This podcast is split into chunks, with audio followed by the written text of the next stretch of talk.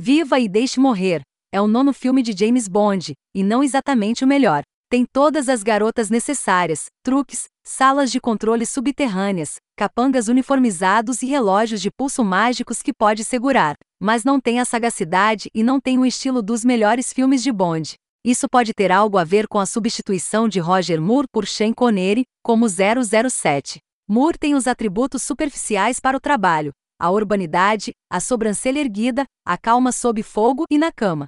Mas Connery sempre soube dar ao papel um certo humor, um senso de ridículo. Moore foi fornecido com um monte de duplos sentidos e duplas tomadas, mas ele não parece entender a piada. Três agentes britânicos são mortos no mesmo dia, ao investigarem o contrabando de drogas, com os assassinatos estando ligados a um chefão do crime do Harlem e a um diplomata internacional. 007, Roger Moore, vai investigar o caso, e ao chegar em Nova York, quase morto por um capanga que trabalha para o chefão do Harlan. Mas, ao iniciar suas investigações, logo o agente inglês descobre uma trama para colocar 2 bilhões de dólares em heroína no mercado americano. A trama desta vez começa da maneira usual, com o desaparecimento daqueles que são inevitavelmente descritos como três de nossos melhores homens.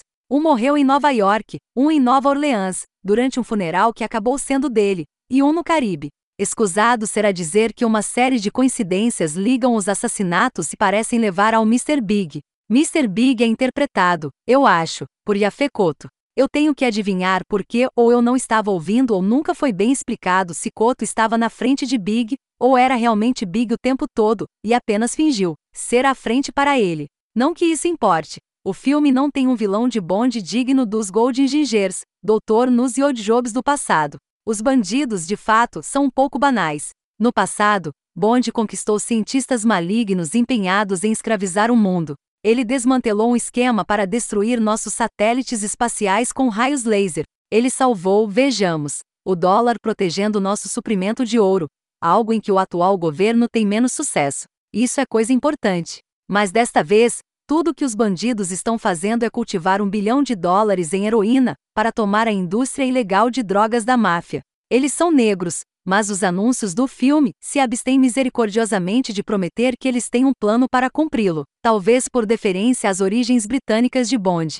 Afinal, este é o verão do Discover América. Existem alguns elementos que todo filme de Bond absolutamente deve ter, e Live and Let Die os tem. Abre, claro, com o encontro com M e a fiel Miss Moneypenny. Tem Bond chegando ao esconderijo do Caribe em uma pipa com um homem. Tem uma perseguição espetacular. Esta envolve lanchas, mas não é tão divertida quanto a grande perseguição de que dois bondes atrás. Tem um vilão espetacularmente destruído. Ele engole uma cápsula de ar comprimido e explode. Tem as meninas. E tem Bond exibindo seu domínio das melhores coisas da vida, pedindo ao serviço de quarto uma garrafa de Bollinger.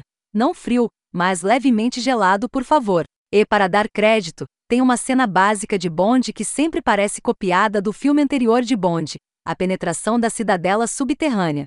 Esta cena sempre começa com Bond pressionando uma alavanca ou descobrindo a porta secreta. Depois, há uma cena de uma vasta caverna subterrânea, cheia de funcionários uniformizados que se apressam em misteriosas tarefas científicas. Bond desliza sem ser observado de um esconderijo para outro, é descoberto, ilude seus perseguidores, observa seis capangas contratados passarem apressados, e então passa por outra porta e inesperadamente encontra o vilão esperando por ele. O diálogo aqui é sempre o mesmo, algo como entre, Senhor Bond, estávamos esperando por você. E então? Mas você tem a mesma noção que eu, que depois de nove desses já estamos fartos.